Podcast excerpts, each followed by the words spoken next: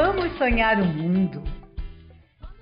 Neste episódio, Kelly Mendes, cantora, compositora, é nossa convidada na coluna Mais Arte, por favor. Fizemos uma pequena entrevista onde ela vai se apresentar. Ela dá o tom e o refrão do podcast de maio. Sonhar, sonhar, sonhar. A Criana, suas músicas envolvem estar bem sempre que partilha oportunidades com outras mulheres. Ela canta, as manas cantam, ela movimenta a cena musical do norte e vai trazendo uma a uma para conversar na língua dos encantos. Ela vai cantar para nós, neste episódio, com Veloz, cantando nas fronteiras, para sonhar nossa voz com todas nós.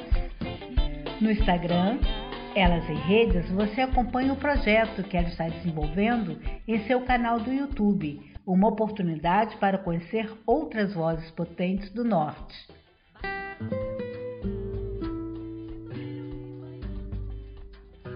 Fascinante. Elas em Rede. Para continuar nos sonhos, Luciana Ferdi, em Cineme-se, traz uma resenha do filme Sonhos, de Akira Kurosawa. No Instagram, vamos publicar mais resenhas analíticas sobre sonhos nesse filme. São oito sonhos. Nossa convidada é Helenice Schiavon, que produz o podcast Eu Storyteller. Na coluna Convida, ela mostra como ajuda pessoas a desenvolverem seus próprios roteiros da ficção e da realidade. Vamos entrevistar também Leni Ziliotto, outra mulher que, além de realizar o seu sonho de mulher escritora, vem trabalhando para que outras mulheres realizem os sonhos delas. Ela tem inúmeros livros publicados, apresenta lives semanalmente, sempre para apresentar as artes de cada uma dessas pessoas. Nós, do Elas e Redes, já estivemos por lá, tomamos um delicioso café no Instagram de Lenise Liot. Como sonhamos outros mundos, no coquetel literário desse episódio, ela responde nossas indagações sobre seus fazeres, que ela chama de network art. A Natasha Locke e Ximenex Cizesny narram suas vivências com espaços culturais e você também pode contar suas memórias. Alba Vieira traz a dança de uma paixão visceral, uma crônica que nos tira o fôlego, que atordoa no rito de liberdade desse sentimento desmedido. Um texto paixão manifesto que é também um manifesto ao amor e ao desapego ao mesmo tempo. Convidamos você a bailar lindamente pelas fronteiras, quão veloz for capaz e sonhar e sonhar e sonhar.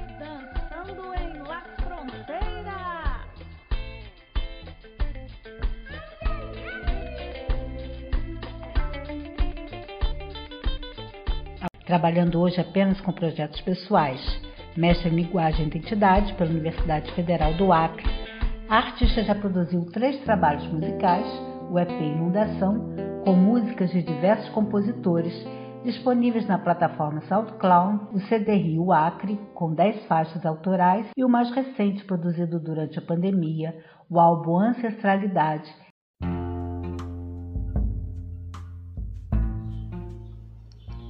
Entrevista.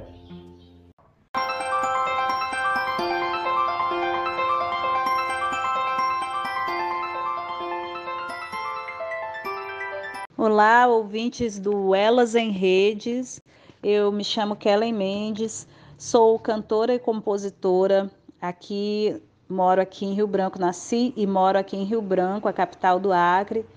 Também é, costumo trabalhar como produtora cultural, especialmente dos projetos que eu penso que são bacanas de desenvolver aqui na cidade, né? E tem uma história também ligada à rádio. Trabalhei na rádio pública, na FM aqui de Rio Branco.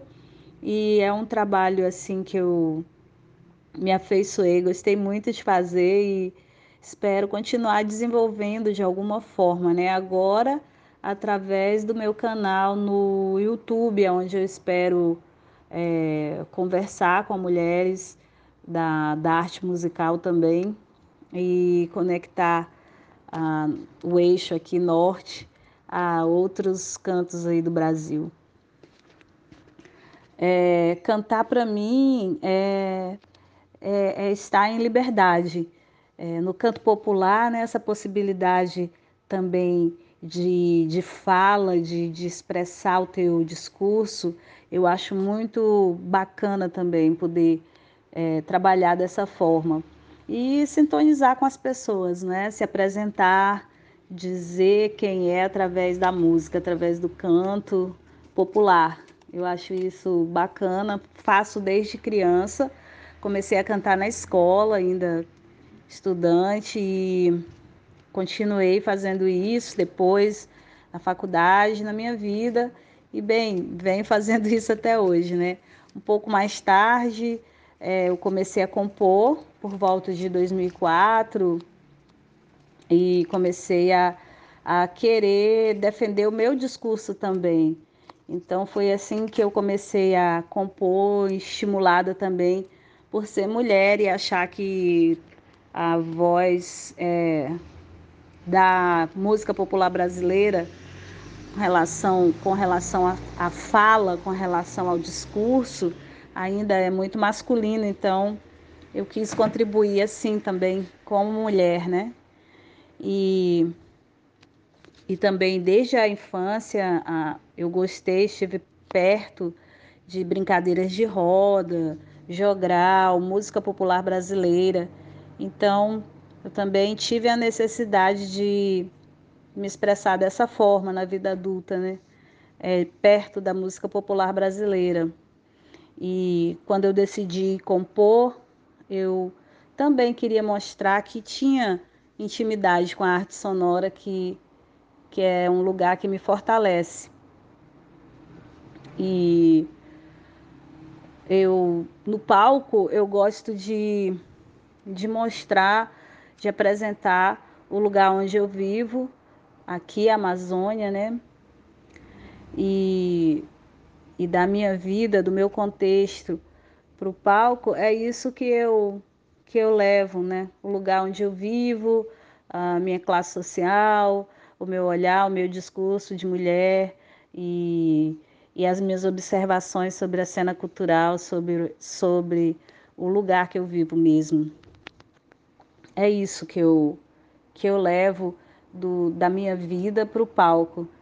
E uh, as, o festival, falando um pouco do festival, né? É, eu tinha essa intenção de entrevistar mulheres no meu canal. Então, além de apresentar as minhas canções, eu queria encurtar um pouco a distância, as distâncias. Tenho amigas também espalhadas pelo Brasil e fora do Brasil, cantoras, compositoras e, e gostaria de me aproximar delas assim através do canal. Então, quando é, eu pude é, estar conectada com essas mulheres do norte, também cantoras, compositoras, pesquisadoras, eu achei uma super oportunidade de dar um, um pontapé inicial nesse projeto e começar a conversar com as mulheres. Era já um sonho começar pelo norte, e eu não tinha contato dessas mulheres, né? Uma delas eu conhecia porque veio ao Acre, quer dizer, eu conhecia, eu não conhecia pessoalmente, nem nunca tinha falado com ela, mas conhecia o trabalho, que é o TERP de Roraima. Então, eu já me senti assim muito feliz de, de conhecer, de estar perto das meninas, de poder trocar uma ideia com elas, né, com essas cantoras, compositoras aqui do, do norte.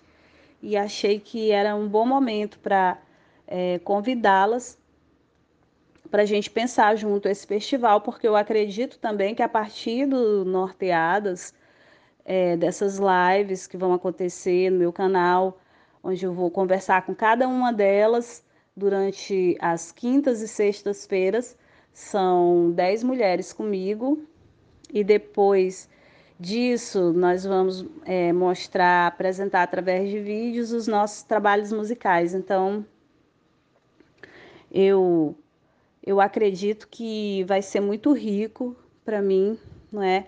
E a gente vai poder se conhecer melhor e se fortalecer enquanto cena norte também. E as lives vão ficar disponíveis no meu canal para quem tiver interesse também em conhecer um pouco mais do que as mulheres estão fazendo na arte sonora aqui no norte do país.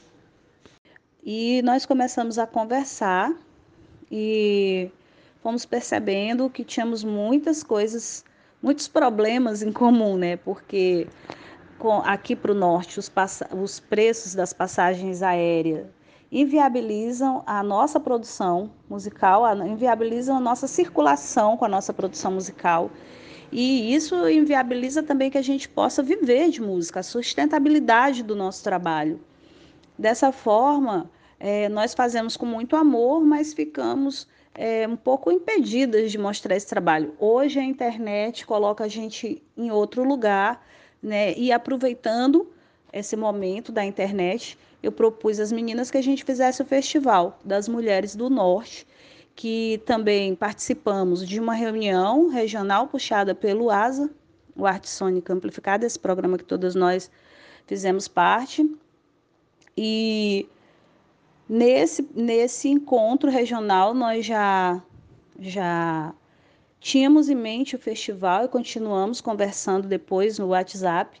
E então o nome foi surgindo é, uma das mulheres sugeriu norteando, e daí é, veio o norteada, que eu achei uma palavra feminina, eu achei que uma palavra feminina casaria melhor, né? As mulheres aceitaram esse nome e a gente passa pelas mesmas dificuldades, então assim, eu acho que isso nos, nos, nos faz é, nos faz com que a gente se encontre nesse lugar, né? Dessa dificuldade de mostrar o nosso trabalho, sair com o nosso trabalho da, da, dos, dos locais onde a gente mora, mesmo um circuito norte é, é inviável para nós por causa dos altos preços das passagens e, e isso sempre foi assim. E a dificuldade de chegar no resto do país também. Então, é, a gente também espera que esse, esse debate continue, né? É, que a gente puxe agora no Norteadas essa, essa conversa, mas que ela continue reverberando e que a gente consiga algum apoio, alguma ajuda para que a gente também possa circular com os nossos shows e ter a visibilidade do nosso trabalho e o reconhecimento do nosso trabalho na música. Eu vou falar rapidamente dos meus trabalhos. Eu tenho três trabalhos gravados o primeiro é o EP Inundação, que é uma música de um, um grande compositor aqui da região chamado Narciso Augusto. Esse, esse EP eu reúno seis canções de compositores que fizeram seus trabalhos aqui no Acre, sendo eles daqui ou não. E o CD Rio Acre, que é o meu segundo trabalho, meu primeiro CD, com as minhas próprias composições, tem dez canções e algumas delas estão disponíveis no meu canal no YouTube. E agora, o mais recente trabalho feito durante a pandemia é o álbum Ancestralidade, que reúne sete canções, algumas gravadas ao vivo, estão disponíveis também no meu canal no YouTube e ainda serão lançadas nas plataformas de stream. Kellen Mendes só tem um L, N de navio no final é, no YouTube, é o meu canal, é só procurar Kellen Mendes e, e você vai encontrar algumas músicas ao vivo do meu último álbum, que é o Ancestralidade. Né? Vou estar tá lá dançando com vestido vermelho, que é para é, marcar que esse é o meu canal, tá? E caso vocês encontrem é, mais coisas da, das Kellen Mendes do Brasil. E no Instagram, arroba Kellen Mendes Oficial. Agradeço muito a oportunidade de participar do programa e desejo sucesso para todas nós.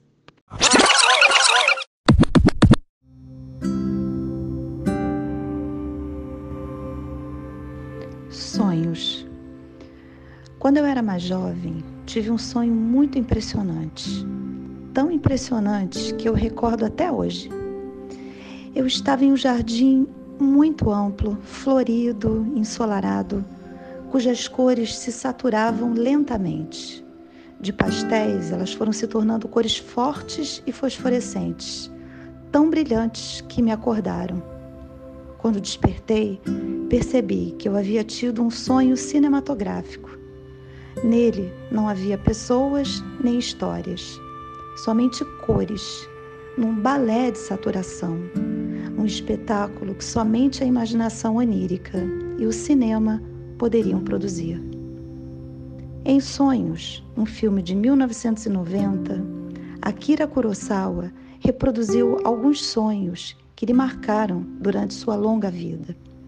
São oito histórias representadas em forma de curtas que mostram desde os sonhos infantis, como o do menino que espia o acasalamento das raposas e é repreendido pela mãe por causa disso, até o sonho maduro e desprendido no qual uma coletividade vive completamente à parte da tecnologia em perfeita harmonia com a natureza. Apesar de contar histórias distintas, sem relação umas com as outras,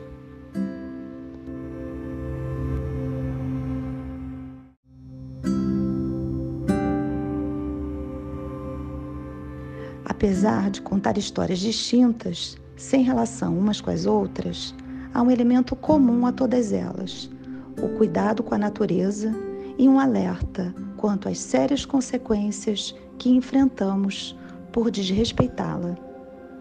Nesse sonho de um mundo sustentável, Kurosawa, na sua maturidade e genialidade cinematográfica, despreza os enredos e personagens em prol do exercício estético. Nos oito contos, os protagonistas são não as pessoas, mas os enquadramentos simétricos, as representações exageradas, a liberdade criativa e o uso das cores. Um personagem à parte que se destaca, seja nos tons dramáticos de cinza, quase um preto e branco, até os azuis, amarelos e vermelhos intensamente saturados. Conhecedor profundo do cinema, Kurosawa quis nos presentear com o melhor que ele pode nos oferecer: a beleza, a luz, a alegria das cores, o perigo das sombras, a imaginação pura, como um passeio pelos quadros de Van Gogh, e tudo isso apenas para nos chamar para a vida e nos afastar da morte. Naquele dia que sonhei em tantas cores, eu acordei tão feliz que eu não sabia explicar. Senti o mesmo assistindo aos sonhos de Kurosawa.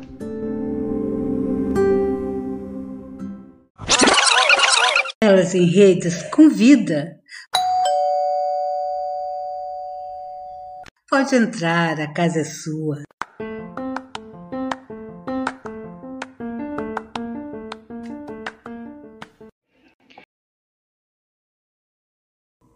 Eu sou Helenice Schiavon e também eu tenho um podcast, o Eu Storyteller. Foi no início de 2020 que eu decidi buscar um curso de podcast na internet. Eu já produzi alguns conteúdos em áudio, já tinha feito 26 episódios sobre os direitos humanos com os meus alunos lá na escola.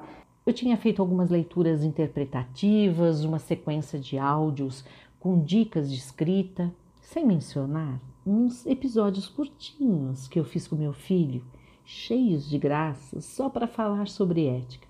Você sabe, durante a pandemia. Bem, eu procurei o curso de podcast porque eu queria aprender a fazer o podcast direitinho, sabe? Do começo ao fim. Eu encontrei com esse mesmo nome. O pessoal é de Curitiba e, além do curso, tem uma comunidade da qual eu faço parte desde então a Academia do Podcast. Para dar esse depoimento aqui, eu fui revisitar as mensagens que eu troquei por WhatsApp no dia da compra desse curso, 20 de abril de 2020. Ali eu escrevi quando me perguntaram o objetivo do meu podcast. Ainda estou desenhando, eu escrevi. Estou um pouco confusa, mas acho que o objetivo é divulgar narrativas de vida, entrevistar pessoas e valorizar suas histórias. Não mudou nadinha. De lá para cá, eu continuo entrevistando pessoas, divulgando narrativas de vida, desenhando o projeto e, sim, confesso que ainda estou um pouco confusa. Acho mesmo que só há verdades no que disse lá atrás. A começar pelo nome do meu podcast, Eu Storyteller. Acho que eu não poderia ter escolhido o nome melhor. O nome diz o que ele é realmente o resumo de quem é a Helenice Schiavon, uma storyteller, e também como ela vê a própria vida, como um contínuo storytelling, muito embora quase todo dia eu acorde me perguntando: será que isso é tudo? Hum, não, não é. O meu podcast é muito mais. Ele é resultado de muitas vozes das vozes que encantam e das vozes que criam movimentos e que vêm das narrativas de pessoas com as quais já cruzei caminhos. Ah, como a do Zila, da Luzia e também das entrevistas que fiz, como a da Joana. Sobretudo hoje, o meu podcast é a voz que tem a pretensão de ensinar a partir das minhas inquietações com a escrita e com a oralidade, com a educação, com a popularização do conhecimento e com a comunicação. Temas que hoje são fundamentos, objetivos da mentoria que eu dou para mulheres empreendedoras. É especialmente com elas que falo hoje no meu podcast, com as mulheres que têm na cabeça alguma ideia com potencial de virar um produto, um empreendimento que já sabem o que querem. Não que necessariamente tenham conseguido fazer algo, mas já sabem. Que até já compraram um curso de marketing digital, sei lá, para ir do mil ao milhão, mas que ainda não descobriram que tudo isso não é nada se não sabem como narrar, como contar essa ideia para as pessoas e começar pela própria história de vida. No mais, desde o início, o podcast Eu Storyteller tem sido para mim um canal de autoeducação. Essa é a palavra. Não é à toa que guardo muitos e muitos episódios em rascunho. São mais de 50 e há sete chaves, como se diz. Talvez só para não me mostrar tão confusa. No site labvozes.com.br você encontra mais detalhes da mentoria que ofereço. Dá uma olhadinha também lá no blog, tem muitos textos por lá. Adoro escrever. No Instagram eu sou labvozes. Muito obrigada, Fernanda do Elas em Redes e ao Edward da Academia do Podcast.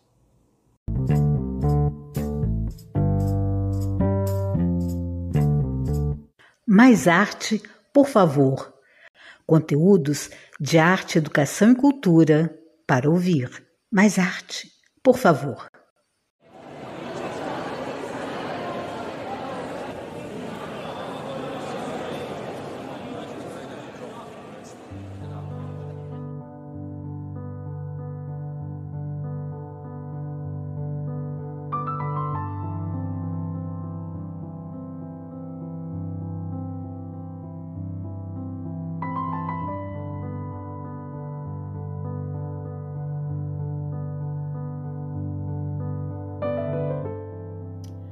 Visitar museus foi uma ação progressivamente desenvolvida em mim a partir de iniciativas do ambiente escolar, mas foi somente durante a faculdade, por exigência dos professores, que o gosto se fez mais significativo, tornando-se uma ação frequente, um hábito. Musear. Eu digo o mesmo, porém com ressalva de que meus professores, nos anos escolares, lançavam um monte de atividades específicas mas pediam para que os nossos responsáveis nos levassem aos museus, indicando as questões de uso. Posteriormente, em sala de aula, realizavam desdobramentos a partir dessa visita expositiva. No meu caso, até a quinta série eu só havia visitado o Museu Imperial, como eu narrei no episódio anterior. Lembro de, entre o CA e a quinta série, participar de um sorteio para visitar a fábrica da Coca-Cola. Quem ia ganhava brindes como lápis, borracha, estojo, tudo com a marca da empresa, além da degustação. Eu nunca tive sorte em sorteios. Óbvio, não fui a esse passeio. As mais significativas primeiras visitas ocorreram por coragem da professora de arte da escola municipal em que estudei. Isso durante a sétima ou oitava série, quando já era adolescente e podia circular pela cidade sozinha. As poucas visitas a museus ou instituições de memória ou cultura aconteceram assim. A professora ia para o ponto de ônibus com toda a turma, nos colocava nos coletivos e explicava onde deveríamos descer e ficar esperando por ela. Isso acontecia porque os motoristas limitavam o número de estudantes com gratuidade em cada um dos ônibus. O deslocamento de toda a turma chegou a ser feito em três ônibus diferentes. Foi assim que conhecemos a casa de Grandian de Montigny na PUC Rio. Em outro momento, como presente de formatura, ela se esforçou e conseguiu o agendamento de uma visita que disponibilizava ônibus. Então, fomos à visita guiada ao Museu Naval. Visitamos a sede no Rio, no centro do Rio de Janeiro e na Ilha das Cobras. Para variar, eu lembro da comida: suco de caju e biscoito água e sal servido pelos militares. Eu lembro também de uma exposição de réplicas de submarinos e da exposição de projéteis de grande calibre, como os utilizados em canhões. O mais marcante para mim, a memória mais significativa dessa visita, foi o momento em que passamos próximo à pista de pouso e decolagem do aeroporto Santos Dumont e um avião passou muito perto, sobre nós. Foi um momento de grande descontração a sensação das turbinas e o deslocamento de ar sobre nós foi emocionante. E depois uma forte gargalhada tomou conta do micro-ônibus usado pelo museu. 30 anos depois, e eu lembro como se fosse ontem. Bem, a minha realidade foi diferente da sua.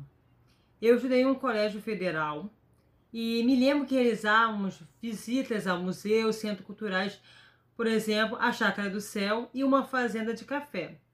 Esse último, especialmente, era em Vassouras. Todas as ações eram trabalhadas em sala de aula. No caso da visita à fazenda de café, trabalhamos questões interdisciplinares nas aulas de História e Geografia. Abordamos questões sobre as plantações de café, as histórias sobre os períodos cafeeiros, os barões do café e a escravidão. Por exemplo, foi um choque para mim ver alguns objetos ligados àquele período da escravidão. Lembro dos alunos olhando os objetos sem necessidade alguma. É, você falou das memórias dos lanches. Nesse especialmente, me lembro que tinha uma mesa enorme, cheia de quitutes para a gente poder experimentar. É, lembro também que no canto da parede tinha um pilão enorme. E desse banquete, só me lembro de ter tomado café. Justo, se tratando de uma fazenda de café. Esse exercício de recuperar memórias guardadas em nós é muito interessante. Lembrar dos lugares, das pessoas. Né? Eu sempre me questiono: será que alguém lembra diferente de mim? Por sorte, eu tive a oportunidade de registrar esses momentos, na verdade, os passeios em fotografia. Então, muito do que me falha eu recupero revendo as imagens. Eu não tive a mesma possibilidade. Na minha época, a fotografia era um luxo. Em contrapartida, costumo refletir é, e questionar sobre a relação que esses nossos colegas de época têm hoje com os museus. Eu sou Ximenia Chesney. E eu sou a Natasha Locke. E acho significativo terminar esse segundo episódio revelando que somos irmãs. Sim! E o quão significativas e diferentes foram nossas experiências em museus. Cada uma de nós em sua escola, vivenciando realidades e oportunidades quase opostas. Cada uma de nós usufruindo de um investimento diferente, que hoje refletem sobre quem nos tornamos e qual é a nossa relação com os museus. Em minhas pesquisas atuais, por exemplo, eu reflito sobre o direito à não memória e o ciclo de vida de uma informação, o ciclo de vida de uma memória museal. Pense sobre e até o próximo encontro. Ah, também é significativo terminarmos é, contando sobre o nosso novo projeto. Museu das Nossas Memórias. Sim, você pode acompanhar mais detalhes nas páginas das redes sociais Elas em Redes e também na página do Instagram do Museus das Nossas Memórias. E todo mundo pode participar todo mundo pode enviar a sua memória afetiva da relação vivenciada em um museu, centro cultural ou espaço de memória. Confira e participe. O projeto Museus das Nossas Memórias tem o patrocínio do Governo do Estado do Rio de Janeiro, da Secretaria do Estado de Cultura e Economia Criativa do Rio de Janeiro, através do edital Cultura Presente nas Redes 2.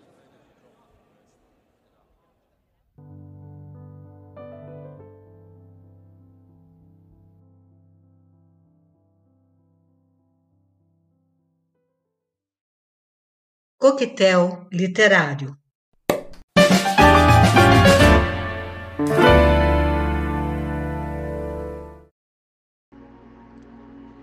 Olá, eu sou Lene Zilhoto, escritora, bióloga e mentora para iniciantes. Para quem tem o sonho de publicar o seu primeiro livro, é, vamos lá, eu dou a mão. Já mentorei vários que publicaram realizaram o sonho e, re, e publicaram seu primeiro livro, inclusive já ganharam prêmios e estão muito bem. Então, eu faço a mentoria é, para quem deseja é, publicar seu primeiro livro. Eu sou escritora e bióloga. Como bióloga, trabalhei na educação durante 36 anos, é, principalmente na gestão da educação, direção, vice-direção, coordenação, supervisão e coordenação de projetos. Atualmente eu me dedico exclusivamente ao que eu amo, que é a literatura, é a produção da dos meus livros e trabalhos relacionados à literatura. Eu tenho 20 livros publicados. Publiquei meu primeiro livro em 2001 na Jornada Nacional de Literatura de Passo Fundo é, porque eu sou gaúcha, sou do Rio Grande do Sul e há 10 anos morando em Mato Grosso. Aqui em Mato Grosso, a minha literatura ampliou o leque de gêneros. No Rio Grande do Sul, eu escrevia poemas, é, era poeta, é, estilo Pablo Neruda, Vinícius de Moraes, é, poesia lírica. E aqui em Mato Grosso, a minha literatura ampliou para outros gêneros. Então, eu já publiquei livros infantis, livros biográficos e contos, além da poesia.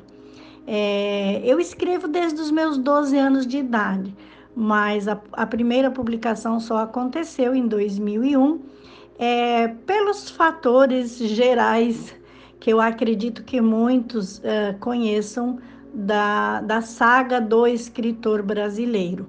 Nós precisamos ter outra fonte de renda e a literatura, a escrita do, dos nossos livros, ela passa a ser o nosso hobby, o nosso trabalho paralelo, agora sim, aposentada, é que eu estou me dedicando a isso, mas por isso que eu escrevo desde os 12 anos, mas só publiquei meu primeiro livro em 2001. Em 2021, é, eu comemorei com uma festa muito linda aqui em Lucas do Rio Verde, no auditório da prefeitura, com convidados, é, com autoridades, os meus 20 anos de escritora publicada. Eu me considero muito feliz e realizada na minha jornada de escritora. É, faço parte de 10 academias literárias, já recebi prêmios, títulos, medalhas, moções é, inclusive, eu recebi da Assembleia Legislativa do Estado de Mato Grosso em 2018 o título de cidadã matogrossense pelo meu trabalho é, na literatura e na divulgação de Mato Grosso através da cultura e da literatura. Então, eu sou gaúcha e cidadã matogrossense, é, escritora, bióloga e mentora para quem deseja realizar o seu. É, sonho de publicar o seu primeiro livro. É, sou casada, tenho quatro filhos, cinco netos e sou uma pessoa muito ativa, é, sempre com projetos novos, é, criando, inovando é, e abrindo oportunidades.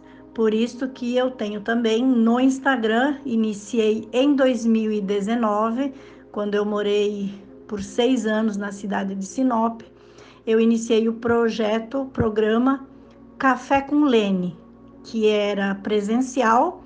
Nós nos reuníamos nos cafés e eu já estava ampliando para outras cidades, inclusive Cuiabá, capital de Mato Grosso, onde nos reuníamos é, nos cafés e uh, falávamos sobre leitura, literatura e eu levava meus livros para as pessoas conhecerem.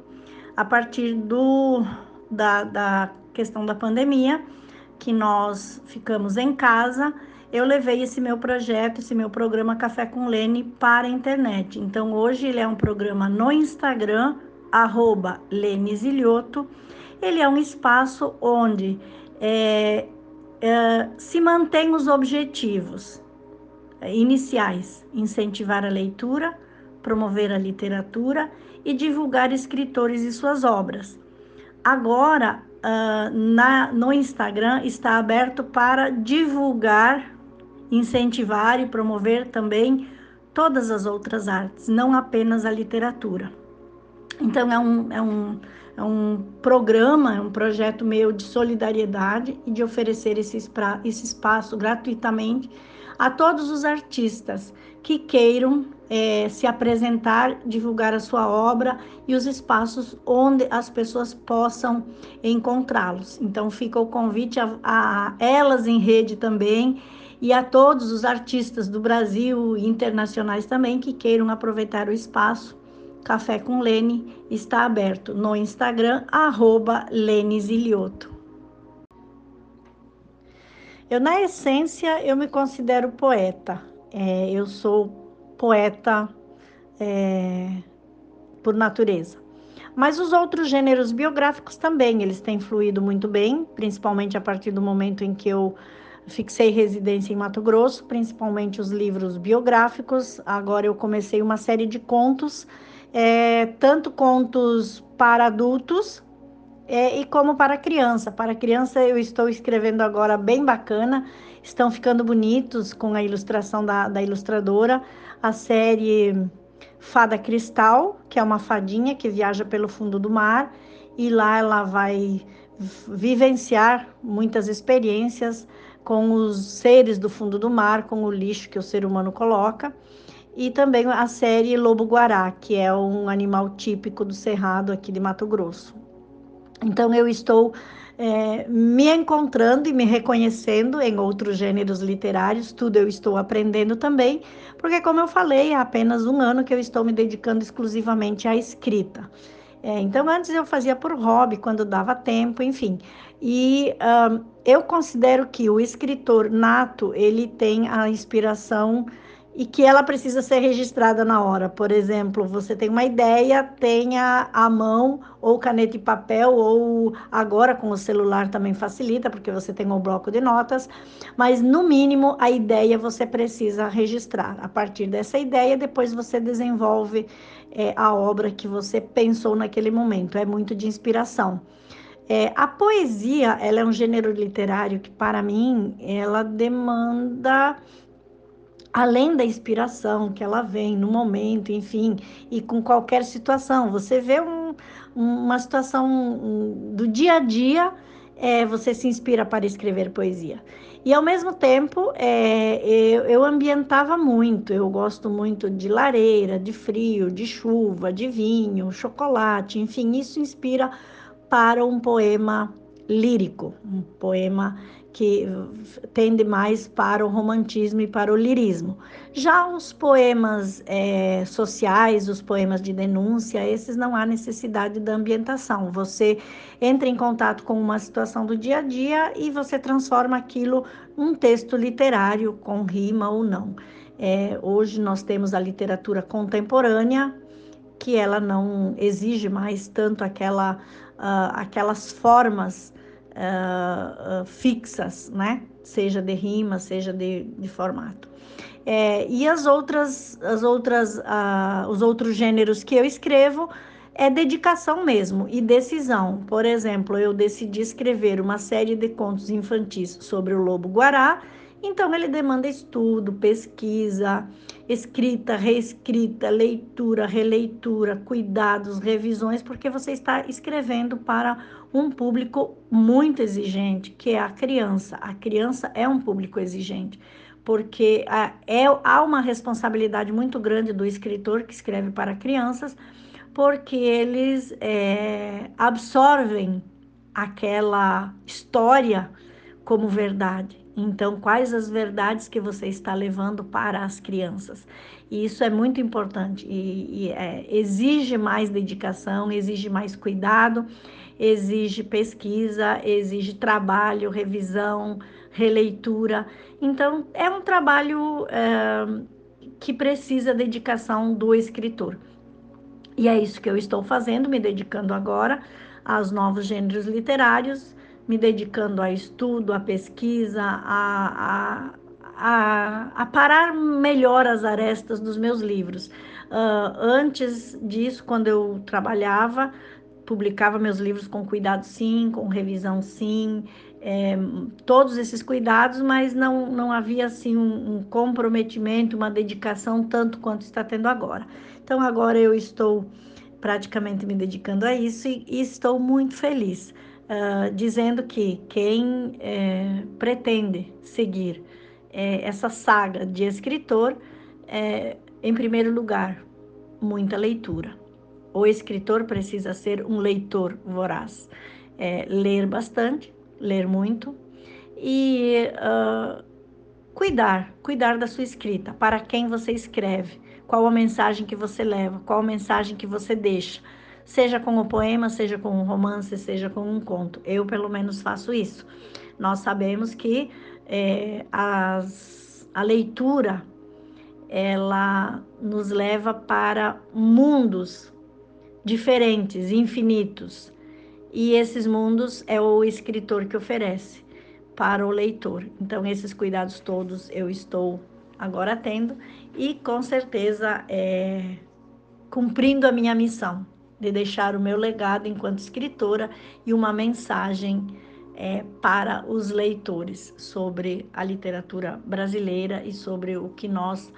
É...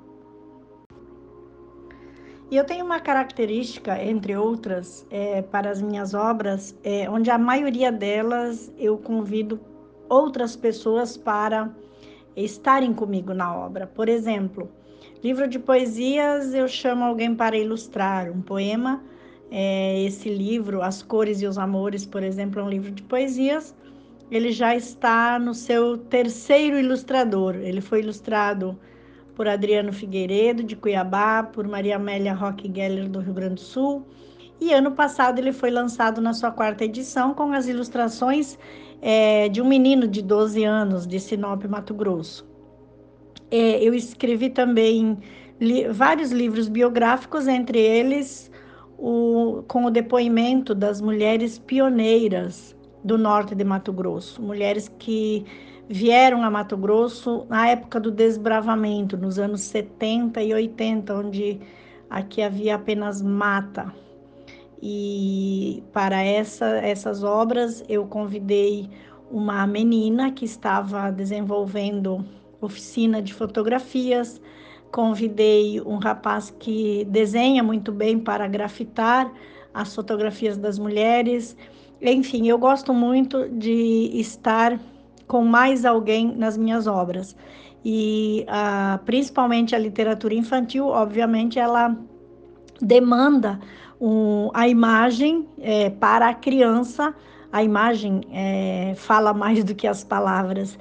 Então, os ilustradores, os diagramadores, é, todas essas pessoas que, que eu chamo e que eu convido para fazer parte das minhas obras, é, geralmente são obras coletivas. Eu tenho muito poucas obras, digamos assim, que são é, que só eu estou participando dessa obra. Esse é um perfil é, dos meus trabalhos.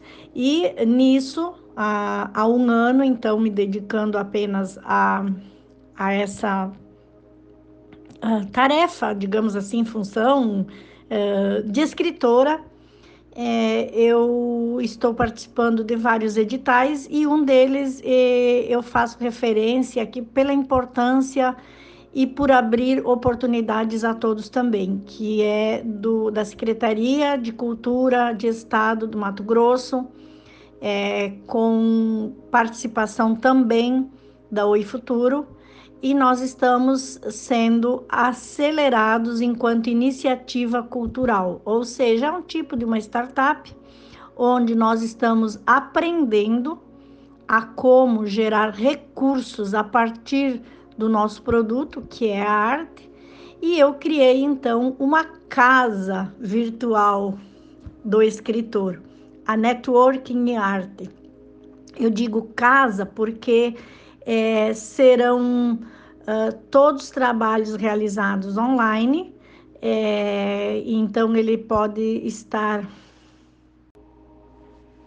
e o mais novo projeto agora é uma startup cultural que nós estamos recebemos apoio, incentivo da Secretaria de Cultura do Estado de Mato Grosso com apoio da Oi Futuro. Estamos aprendendo, né, sendo acelerados enquanto startup para aprendermos a produzir, a gerar recursos a partir da nossa arte, a partir da literatura no caso. Então eu criei a Networking Arte é uma novidade que está chegando agora nas minhas, nas minhas redes sociais, especialmente no canal do YouTube. É, é uma casa do escritor virtual, onde nessa casa o escritor que entrar encontrará toda a jornada do escritor. Por exemplo, oficina de escrita criativa, edição, correção, revisão, diagramação, marketing e venda do livro, toda a cadeia do, do, do, do universo literário. Então, essa é a minha nova iniciativa e que é, eu estou me dedicando bastante a, esse, a essa nova proposta que eu criei. Da mesma forma, abrindo espaço a todos. Quando eu concebi o nome Networking e Arte, foi realmente quem entra nesta casa fazer um networking entre todos os artistas, porque na produção de um livro nós precisamos do ilustrador, do designer, do revisor, do capista, é, do que faz marketing agora nos marketings de rede. Então, todos os que entrarem nesta casa serão artistas e farão uma conexão entre si para produzir um bom livro, um livro de qualidade que ele tenha um resultado esperado, que é produzir recurso a partir desse produto, o livro. Nessa iniciativa Networking Art, eu estou ousando ir para outras plataformas digitais, porque eu digo assim, eu sou de uma geração em que eu aprendi a ler e escrever e era apenas o caderno, os meus poemas, a minha literatura era aquilo de ter um papel e uma caneta. Hoje é mais computador, mas eu sou dessa geração. E nós estamos já convivendo e já interagindo com a geração que nasceu com o arroba na chupeta. E não é o meu caso. Então eu encontro bastante dificuldades é, em, em lidar, em trabalhar com as plataformas digitais. E estou ousando agora com a Networking Art a conhecer e a implementar é, essa nova iniciativa no YouTube. Mas é, o que eu consigo hoje, não, eu não diria dominar, é o Instagram. Eu passei a, a conhecê-lo e a saber lidar o, com o Instagram, porque eu achei uma das, platas, uma das plataformas mais fáceis. É, quando você. mais fácil para mim, no caso. Porque quando eu faço as minhas lives, os Café com Lene, é, você entra no ao vivo e pronto, você está ali já ao vivo, quer convidar pessoas, elas entram, enfim. Uh, porém, o que, que eu observo do Instagram? Que você não facilita para, uh, vamos colocar como cliente, como leitor, como seu convidado, enfim, não facilita, por quê? porque você não tem como gerar o link. E para quem é de uma geração como a minha, por exemplo, se, se receber um link que é só clicar e já está na plataforma, facilita. Então eu digo, o Instagram, ele facilita para quem faz o programa, no caso, para mim, mas não facilita para quem quer assistir. Porque ele precisa ter uma conta no Instagram, ele precisa uh, conferir, verificar que eu estou ao vivo, saber qual o meu perfil. É, se quiser participar de uma live comigo, por exemplo, no Café com Lene, precisa estar seguindo meu perfil. Eu tenho que estar seguindo o perfil da pessoa. Então, tem vários, é, várias questões é, que dificultam mas eu optei pelo Instagram porque facilita para eu apresentar o programa e é aquilo que eu aprendi e consigo fazer. Agora, na nova iniciativa, na nova proposta da Networking Art, estou aprendendo a lidar com o YouTube. Porque no YouTube é, nós conseguimos gerar um link antecipado, com antecedência, enviar para as pessoas e as pessoas clicam no link e já estão no seu programa. Então facilita para o outro as outras plataformas. O Instagram facilita para mim. Por isso que eu optei pelo Instagram, é pela dificuldade que eu realmente tenho com as novas tecnologias. Essa galerinha jovem aí que domina tudo isso, para eles, não importa qual a plataforma, qualquer uma que chegar, chega bem mas é, eu, pelo menos, é, falo por mim, por essa dificuldade eu optei pelo Instagram e que está me dando um bom resultado, um bom retorno. Eu estou conseguindo divulgar a minha arte, é, alcançando os meus objetivos, que é me, me tornar conhecida, conhe divulgar as minhas obras e abrir também espaço para outros artistas que queiram divulgar a sua arte. Mas eu estou no caminho de conhecer outras plataformas que facilitem para o outro. Agradecer imensamente a, a Elas em Rede. Parabéns pelo programa, pelo projeto é, que coloca a, as mulheres em evidência, mostrando o trabalho, o que há de, de produção positiva é, das mulheres. E agradecer esse espaço também e viva a arte, viva a leitura, viva a literatura e viva toda forma de arte.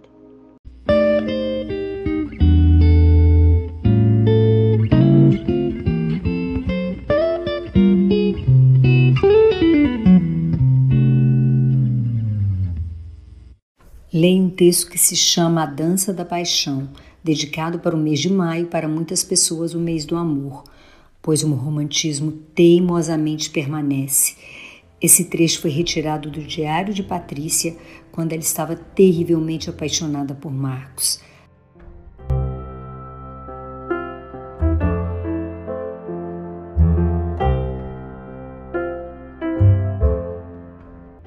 Abre aspas. Lembro-me do teu olhar, esse sentimento que não acaba nunca, não me deixa esquecê-lo. Sentimento com intermitantemente, concomitantemente, passado, presente e futuro. Sensações que me arrebatam, inquietam e outras ainda desconhecidas. Vontade jamais abandonada, do seu suor se impregnando na minha pele, do teu cheiro entranhando meus poros, da tua língua cavando minha boca e principalmente de fitar teu olhar de sentir algo e alguém fazer parte de mim de um jeito que nada nem ninguém mais fez, teu corpo meu que faz parte do meu corpo, como se essa sensação térmica que me une a você definisse meu estado de espírito. Começou assim, mergulho na sua água, uma voz calma, afogamento na sua pupila negra, misteriosa e indecifrável, que senti como se fosse um tamanho que não cabia nas minhas andanças, danças, no meu olhar. Sua presença foi de início e é até hoje assustadora, como uma daquelas que faz você ficar um mês sem sentir falta de mais nada. Você nunca me acabava. Havia acabado de te encontrar, mas decidi que mergulharia mais vezes nas tuas águas. Cada mergulho em uma praia diferente. Meu segundo pouso foi nas tuas palavras enigmáticas dessas bandas daqui, algures enigmáticas como o teu olhar. Descobri ali uma nova pessoa nas diferentes praias das suas palavras. Caminhei por sobre areias úmidas, outras fofas, outras quentes. Algumas praias tinham uma arrebentação extensa. Surfado em uma de suas ondas, dilatava o tempo do surf para conseguir ver e entender o mundo girando sob o prisma do teu caleidoscópio, palavras tão atraentes quanto você. Virei frequentadora assídua de lê-las, viciada nas tuas curtas mensagens de e-mail. Você fincou o pé, o olhar, o corpo, as palavras, a minha história, na minha praia, nas minhas areias, no meu mar. Paixão que pensei durar uma viagem rápida para outro distante continente, que nada foi descoberta deslumbrante de uma outra costa marítima. Primeiro, o porto frio, mas charmosíssimo, depois a areia dourada, quente e acolhedora. Até chegar na costa mais linda de todas, gelada, ventos avassaladores, instabilidade entre dias de chuva e sol, céu azul claro brilhante, ar frio, acostamento, sentir paixão de novo daquela que invade pensamento 24 horas, corpo aceso em chama, sentimento intenso que consome as entranhas, imaginação em fluxo. Antecipo, vai ser muito difícil luta diária a cada segundo contra você em mim. Colocar armadura repelente couraça, como tirar tatuagem, bateu a preguiça de koala, investir no que e para que, como alcançar, impossível, viagem rápida, superficial, vários pontos não vistos, outros visitados às pressas, melhor digerir por horas as folhas do eucalipto, quietamente no estado de dormência, já que para ti sou bicho tão inútil finalmente cai a ficha, chegou-me o tempo de parar de interromper, ou como antes, suspender. Urge trabalho, concentração, hábitos, realidade. Urge orgulho próprio. De ti cultivo memória valiosa. Meu corpo não precisa de muito esforço para lembrar-me das sensações e impressões dessas primeiras visitas a este continente mágico e distante tentativas de cavar tuas areias. Te sinto muito mais do que gostaria, me fiz aberta, hospitaleira, para que você se sentisse em casa. Mas não há como fincar os pés em areias, não é mesmo? areia permite marcações profundas, mas que duram apenas segundos. Logo vêm as ondas que apagam tudo.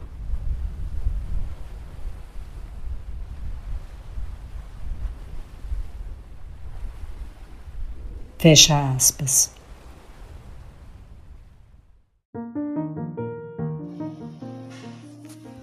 Com vocês, Kellen Mendes, no episódio Vamos Sonhar.